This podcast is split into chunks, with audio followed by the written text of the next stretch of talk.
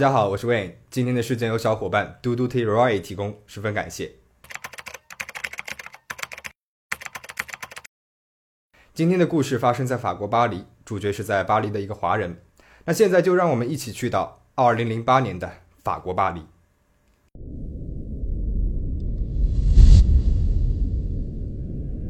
二零零八年，家住中国辽宁省的王莹和哥哥一起来到了法国留学。王莹的学校在巴黎的城区，哥哥则住在不远处的另外一个城市。勤工俭学的时候，王莹认识了比自己大一岁的薛良思。两个年轻人在陌生的城市互相照应，很快就便陷入了爱河。薛良思来自福建福清，常年在一家餐馆里面打工。那由于他没有合法的身份，生活条件并不好。两个人同居在巴黎市十五区的一间小公寓里面。不久后，王莹发现自己怀孕了。那由于薛良思是黑户，王莹一直没有告诉家里面人自己和他的关系。意外的怀孕让她很害怕，几经思考，两个人还是决定留下这个小生命。二零一二年二月二十七号，两人的儿子卢卡斯出生了。作为新手妈妈，又要兼顾学业，王莹实在是没有精力照顾儿子。薛良思建议找个有经验的保姆，于是两个人在一个华人网站上面看到了张慧的求职广告。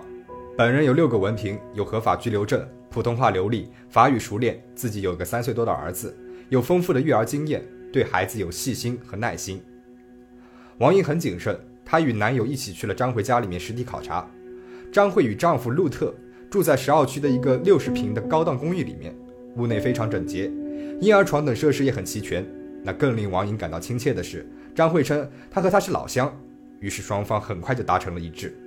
二零一二年五月初，王莹把不足三个月大的卢卡斯送到了张慧家里面全职托管，每隔两三天他就会去看一次儿子。王莹继续着学业，薛良思为了养育孩子更加卖力的打工，一切看起来似乎都非常的平静。然而悲剧还是降临了。之前我们说过，王莹当初是和哥哥一起来到法国的，兄妹俩感情很好，经常会通电话。每到周末的时候，哥哥还会开车前往巴黎与妹妹小聚。五月二十四号，哥哥发现王莹和薛良思的手机一直处于转入语音信箱的状态，而直到五月二十九号也没有回电话。于是，在五月三十号，他来到了王莹的公寓，想看看妹妹是不是出了什么事情。可是来到妹妹家里面，他发现空无一人，桌上放着没有吃完的饭菜，都已经发霉了；宝宝奶瓶当中没有喝完的奶，也都已经变质长毛了。想到妹妹平日里面很爱干净。绝对不会不洗碗不收拾桌子，这让他感觉事情不太对了。而且妹妹和男友的护照、钱包，甚至是手机都在家里面，那应该也不会是出了远门的。于是，六月一号，哥哥前往了警察局报了案。六月三号，他再次前往了警察局报案，并且补充了详情。警方正式开始调查王莹一家失踪案件。可是，直到六月十八号，仍然没有找到王莹、薛良思和小宝宝卢卡斯的踪迹。看到警察的调查一直没有什么有用的线索，哥哥就前往了中国驻法使馆寻求帮助。通过当地华人圈子提供的信息，他了解到张慧夫妇很有可能是最后接触到王莹一家的人。于是，王莹的哥哥给张慧打了电话。那张慧他说自己在一周之前就已经回国了，在五月二十四号，也就是哥哥联系不上王莹的那一天，他见过王莹一家。王莹和薛良思从自己的家里面接走了卢卡斯，此后就再也联系不上了。王莹和薛良思的家人对于张慧夫妇突然回国的举动非常的怀疑，曾经多次给他打电话询问，但是张辉都语气自然，逻辑上也是无漏洞可循，还对王莹一家的失踪表示很意外，曾经多次主动询问寻找进度，说希望能够尽快找到他们。而在王莹的手机里面，发现了五月二十九号上午十一点，张慧给王莹打过一通电话，还留了语音，内容是这样的：王莹，这几天我打你们这个电话，怎么一直都打不通呢？我家里面还有一些宝宝的衣服和奶粉，已经打包好了。你们什么时候有空来拿一下？可不可以今天下午就来拿？因为我公公生病了，明天我就可能会回国，或者等我回来了，你们再来拿也行。总之，你们听到留言就给我回个电话吧。听到这样的留言，王莹和薛良思的家人们打消了部分对张慧的怀疑。由于警方的调查一直都没有什么进展，双方的家人就开始在国内国外各种社交平台上面发布寻人启事。但是也都一无所获。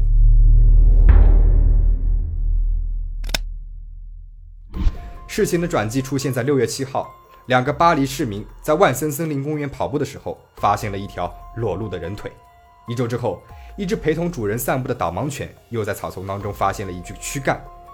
经过技术检测，这两个组织并不属于同一个人，死者应该是一名成年男性和一名成年女性。公园里面发现破碎的身体的消息，很快就占据了巴黎各大媒体的头版头条。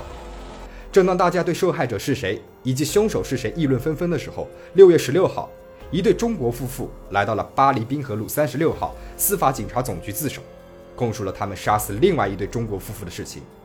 而这对自首的中国夫妇正是张慧和陆特，杀死的就是王莹和薛良思。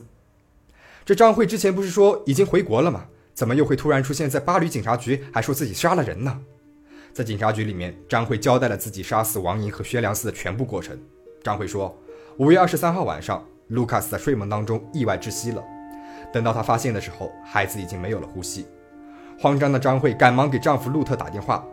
由于路特没有合法的身份，且张慧并没有在法国做保姆的资质，属于黑工，两个人就决定不报警，约王莹和薛良思来家里面私下解决。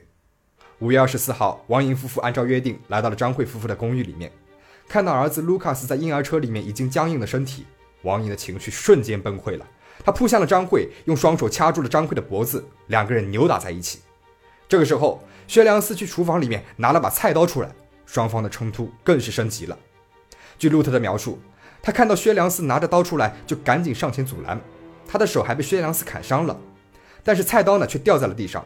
张慧见机，马上捡了起来，朝着王莹的脸就是一刀，随后又从工具箱里面拿出了一把斧头出来，猛砍王莹。几下之后，王莹便倒地不起来了。路特说，此时自己已经被薛良思打得视线模糊，看到妻子拿着斧头冲向薛良思之后，自己就晕了过去。等到他醒来的时候，发现妻子正在洗手间的浴缸里面拿了一把电锯，做着极其恐怖的事情。路特形容。这时候的张慧眼神空洞，面无表情，非常可怕。之后，两个人把身体碎片用婴儿车运到了万森森林公园，趁着夜色扔在了几处草丛里，又把卢卡斯的尸体用垃圾袋包了起来，扔到了附近的一个垃圾桶当中。按照两个人的说法，杀人和分尸都是张慧一个人干的，路特只是帮忙抛尸。经过四十八小时的审讯，六月十九号，巴黎检察院下令将两名嫌疑人收押，正式立案调查。虽然张慧反复表示自己自首呢，是因为良心受到了谴责，非常后悔自己的所作所为，但是检方在调查当中发现，张慧夫妇在案件发生之后就开始转移财产，并且关闭了在法国的银行户口，将存款全部转移回了国内，并且在五月三十号，也就是王轩二人死亡的一周之后，购买了回国的单程机票，回到了上海。而这个时候，国内的网站和媒体上面已经有了王莹和薛良思家人发布的寻人启事，上面还明确写道，怀疑二人的失踪与一对华人夫妇有关，还有证据表明张慧夫妇在上海期间曾经多次找律师进行法律咨询，回到法国之后又马上去了法国的律师事务所。那么他们了解到，第一，法国宪法在第六十六杠一条中规定，任何人不允许被判死刑；第二，欧盟基本权利宪法在第十九条规定。禁止死刑，并且禁止向存在死刑的国家驱逐或者是引渡某人。第三，参考过往案例，此类案件依据法国的法律，刑期呢一般是在十五到二十五年之间。在得知了这些信息之后，张慧夫妇于六月十六号，也就是回到法国后的第二天，在律师的陪同之下，前往了警察局自首。二零一六年十月十九号，在案发的四年之后，巴黎司法大楼的维克多雨果审判庭正式开庭审理此案。在法庭上面。张慧对自己的罪行供认不讳，这是真的，我杀死了他们，我会后悔终身。但他又称，卢卡斯意外过世之后，原本是想和解赔偿的，不料对方的父母愤怒地用菜刀袭击她和她的男友，她只是自卫才杀人，事后怕被发现了，才选择了分尸抛尸，并非主观上想要杀害他们。他还强调，路特只是帮助处理了身体的部位，并没有协助杀人。负责本案件的法官朱炼表示，张慧承认犯下双重谋杀。律师无法找到可以为他减轻罪责的证据，并且没有证据显示路特参与到了杀人的过程，或者是实施了致命的杀人行为。那检方重组案情的时候表示，张慧虽然身材较为矮小，但是正值壮年，是有能力把两具尸体拖拽到浴缸，并且进行肢解的。路特的代理律师 Eric 辩护时也指出，路特没有参与杀人，并向法官提交了医院出诊记录等证据，证明他在扭打当中头部受到了猛烈的撞击。这与路特自首时的描述是一致的。在一月二十二号第二次庭审当中，张慧双重杀人罪罪名成立，被判监禁二十年。法官朱利安在宣布时表示：“当我听到这个案件时，似乎都能够闻到血的味道。”而路特则由于证据不足，被判无罪释放。判决结果出来之后，王莹和薛良思的家人非常愤慨。许多关注此事的网友也认为，该案件性质恶劣，这个判决实在是太轻了。而对于判决的争议，主要有以下几点：第一，杀人抛尸后，张慧和路特第一时间转移资产回国，在了解到如果在国内被审判之后，很有可能会是死刑，又立即回到了法国。虽然在后来的庭审上，张慧一直强调回国只是为了安顿两岁半的儿子，并且没有打算逃避。但是从买单程机票的行为上来看，还是不免让人怀疑两个人是为了逃避国人的死刑才回到法国自首的。第二，前面有提到，王莹的哥哥在妹妹的手机里面发现，在五月二十九号，张慧曾经通过电话给妹妹留过言。那当时的王莹已经被残忍的杀害了，张慧还故弄玄虚的留言，显然是为了逃避警方的调查，为自己制造不知情的证明。第三，对于卢卡斯的死因也存在很大的争议，在审判期间。卢卡斯的祖父，也就是死者薛良斯的父亲，曾经指控张慧在看护婴儿的时候，为了不让婴儿吵闹，给他服用过安眠药，这很有可能是导致孩子死亡的原因。但是法国检方因为证据不足，放弃了这方面的指控。第四点，也是最多争议的一点，就是张慧身高只有一米五五，他是如何杀害两个成年男女，并且进行分尸的呢？他又是如何一个人在场面混乱的情况之下打开工具箱，拿出斧头之后，又将王妮和薛良思砍死的呢？如果没有路特的参与，这一切发生的可能性是不是太低了一点呢？这个案件在当时可以说是震惊了中法两国。直到现在，卢卡斯的身体还是没有被找到。网络上很多人对张慧和路特的审判都愤愤不平，认为俩人是在法国杀了人之后，买了单程机票逃回了国内。在国内意识到要被判死刑之后，而法国没有死刑时，才回到了法国。这种做法实在是让人愤怒，却又似乎无能为力。而张慧到底有着什么样的性格以及经历，才会做出这样杀人还分尸的行为呢？